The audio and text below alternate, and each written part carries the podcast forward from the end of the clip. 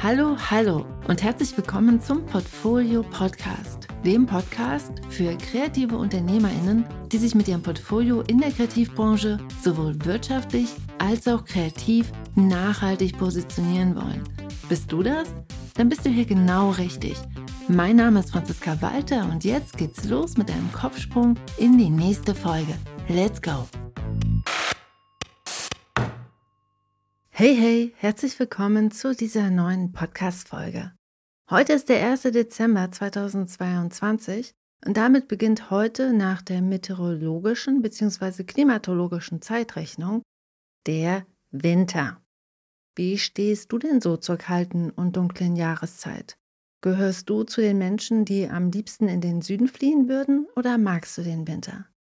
Heute möchte ich mal einen Blick darauf werfen, inwieweit diese saisonalen Wechsel und Perioden unsere Kreativität beeinflussen und inwieweit das Wetter sozusagen bzw. die Jahreszeit relevant ist für Kreativschaffende.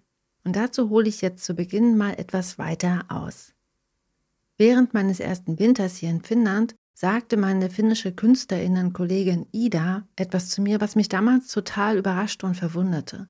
Ida sagte zum Winteranfang, jetzt ist die Zeit, um Dinge zu erledigen und Dinge zu schaffen.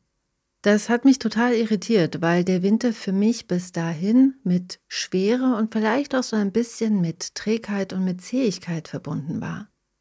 Winter war bis dahin für mich die Zeit der Dunkelheit, in der ich mich morgens und im Zappendustern aus dem Bett quäle in dem alle mit hängenden Köpfen durch den schneematschigen Regen schlürfen und in dem meiner Erfahrung nach definitiv auch nicht ganz viel weggearbeitet wurde, geschweige denn irgendein Kreativfeuerwerk passierte. Winter war für mich fest verbunden mit Winterblues und der bremste meine Laune und auch mein kreatives Schaffen. Und so ging es mir auch in meinem ersten Jahr hier in Finnland. Ende November 2020 schlich ich gegen 15 Uhr durch einen düsteren Wald. Die Dunkelheit begann sich gerade wie eine dicke schwarze Decke über die Baumwipfel der Kiefern und kahlen Birken zu legen, und ich überlegte, hm, okay, also in fünf Wochen ist Weihnachten, am 21. Dezember, also kurz vor Weihnachten, ist Wintersonnenwende und ab da geht's ja wieder bergauf. Und das bedeutet also fünf Wochen hin, fünf Wochen zurück. Oh mein Gott, das bedeutet ja, dass in zehn Wochen es genauso dunkel ist wie heute.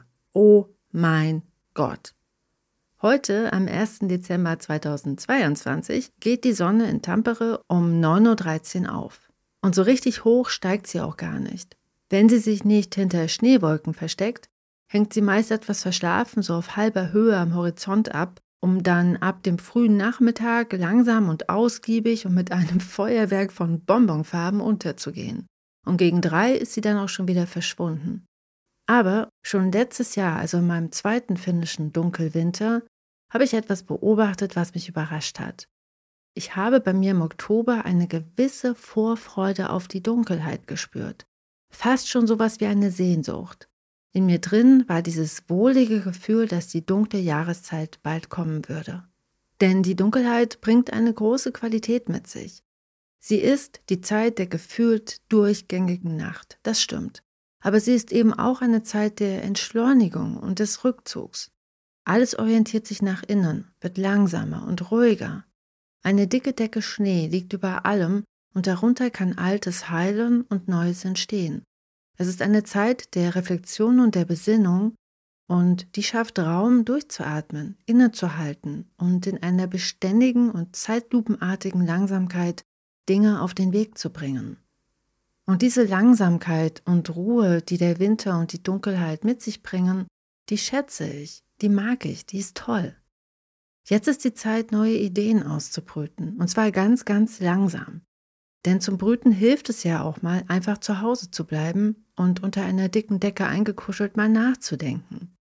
Genau das habe ich in den letzten Wochen gemacht. Ich habe ein neues Buchkonzept ausgebrütet, beziehungsweise ich muss auch noch eine Weile brüten, denn das haben ja neue Ideen so an sich, die brauchen einfach mal oft deutlich mehr Zeit und Geduld, als uns lieb ist. Aber dafür ist jetzt Zeit. Und dazu möchte ich dich heute auch einladen. Nimm dir doch einfach mal einen dunklen Nachmittag Zeit, brenn dir eine Kerze an hab genügend Zimtkekse als Proviant parat und dann überlege mal, was du dir für das neue Jahr wünschst. Ohne Plan, ohne Strategie. Sitz einfach mal im Kerzenschein und fühl mal hinein, was mehr werden soll. Hast du das dann herausgefunden, was du dir wünschst? Dann schick diese Wünsche an das Universum und vertrau darauf, dass alles so kommen wird, wie es kommen soll. Erlaub dir einfach mal keinen Plan zu machen. Denn die Zeit zum Pläne schmieden wird kommen, früher als gedacht, spätestens im Frühling.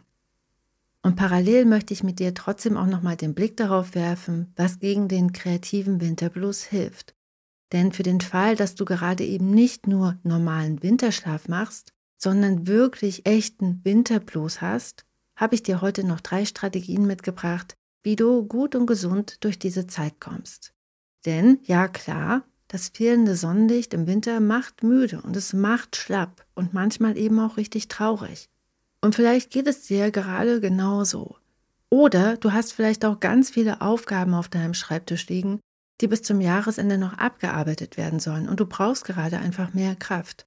Das ist ja so ein Phänomen bei FreiberuflerInnen. Am Ende des Jahres kommt oftmals noch einmal ganz viel Arbeit und meistens auch Umsatz rein, weil AuftraggeberInnen Projekte noch in diesem Steuerjahr abrechnen, beenden oder Kosten erzeugen wollen.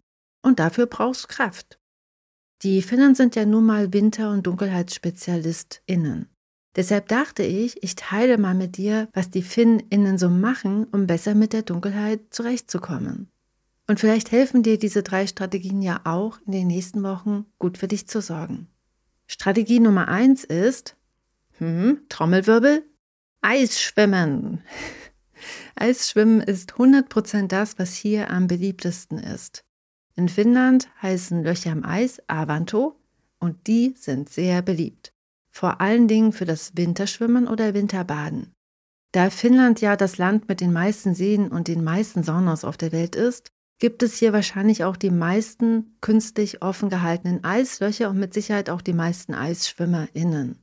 Aber die Finnen machen das nicht, um sich selbst ihr Sisu, also das finnische stille und ausdauernde Durchhaltevermögen zu beweisen, sondern weil das Eisbaden gut für die mentale Gesundheit ist. Insbesondere wenn man gerade mit einer depressiven Verstimmung im dunklen Winterwald sitzt.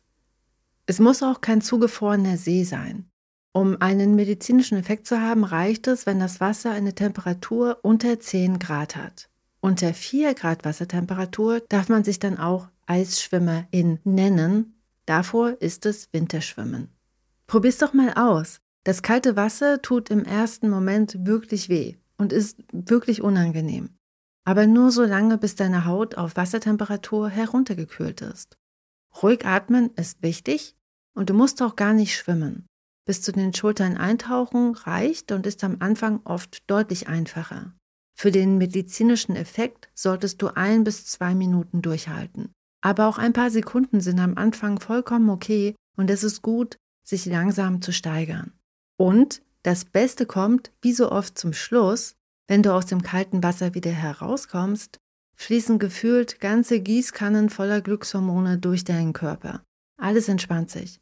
Dein Körper wird warm und fühlt sich ganz, ganz toll an. Hier noch ein kurzer Disclaimer. Bei medizinischen Vorerkrankungen ist ein Gesundheitscheck sinnvoll.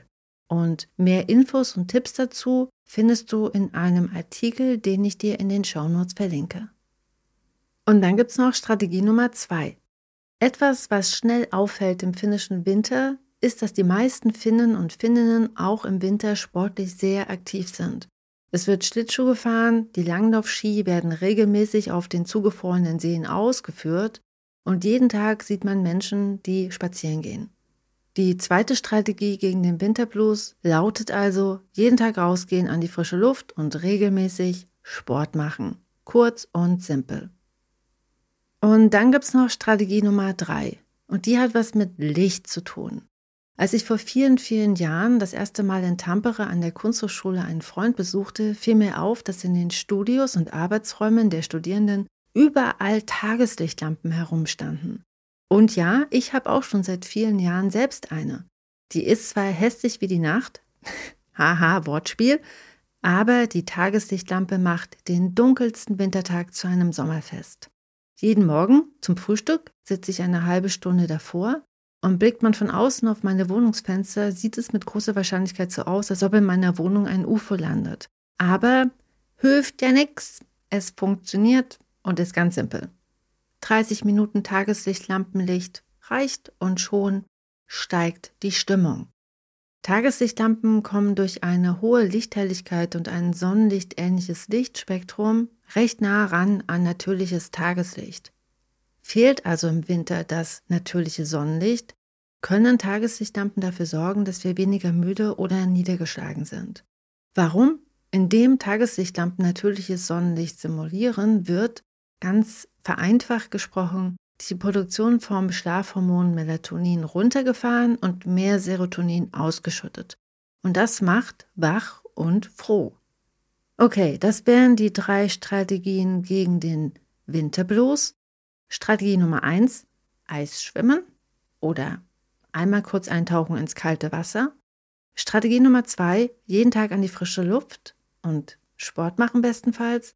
Und Strategie Nummer drei: mehr Licht mit Hilfe von Tageslichtlampen. Deshalb jetzt mal die Frage an dich. Was macht der Winter mit dir und mit deiner Kreativität? Hast du bestimmte Dinge, die du nur im Winter machst? Visionsfindung, Jahresrückblick, Winterschlaf? Und was sind deine Strategien gegen den Winterblues? Teile deine Erfahrungen gern unter dem Podcast oder direkt unter dem Blogartikel oder auf Instagram.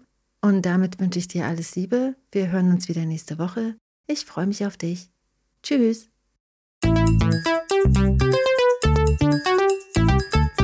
Ach und PS, wenn dich diese Podcast-Folge unterstützt hat und du hier interessante Impulse und Anregungen gefunden hast und du mir dafür vielleicht Danke sagen möchtest, dann kannst du das ganz leicht tun, indem du eine Rezension zum Podcast verfasst oder einfach nur ein paar Sterne da lässt oder noch einfacher, deine Lieblingsfolge einfach mal an KollegInnen und FreundInnen weiterleitest und sie auf diese Art und Weise auch unterstützt. Ich danke dir auf jeden Fall ganz herzlich dafür. Sharing is caring.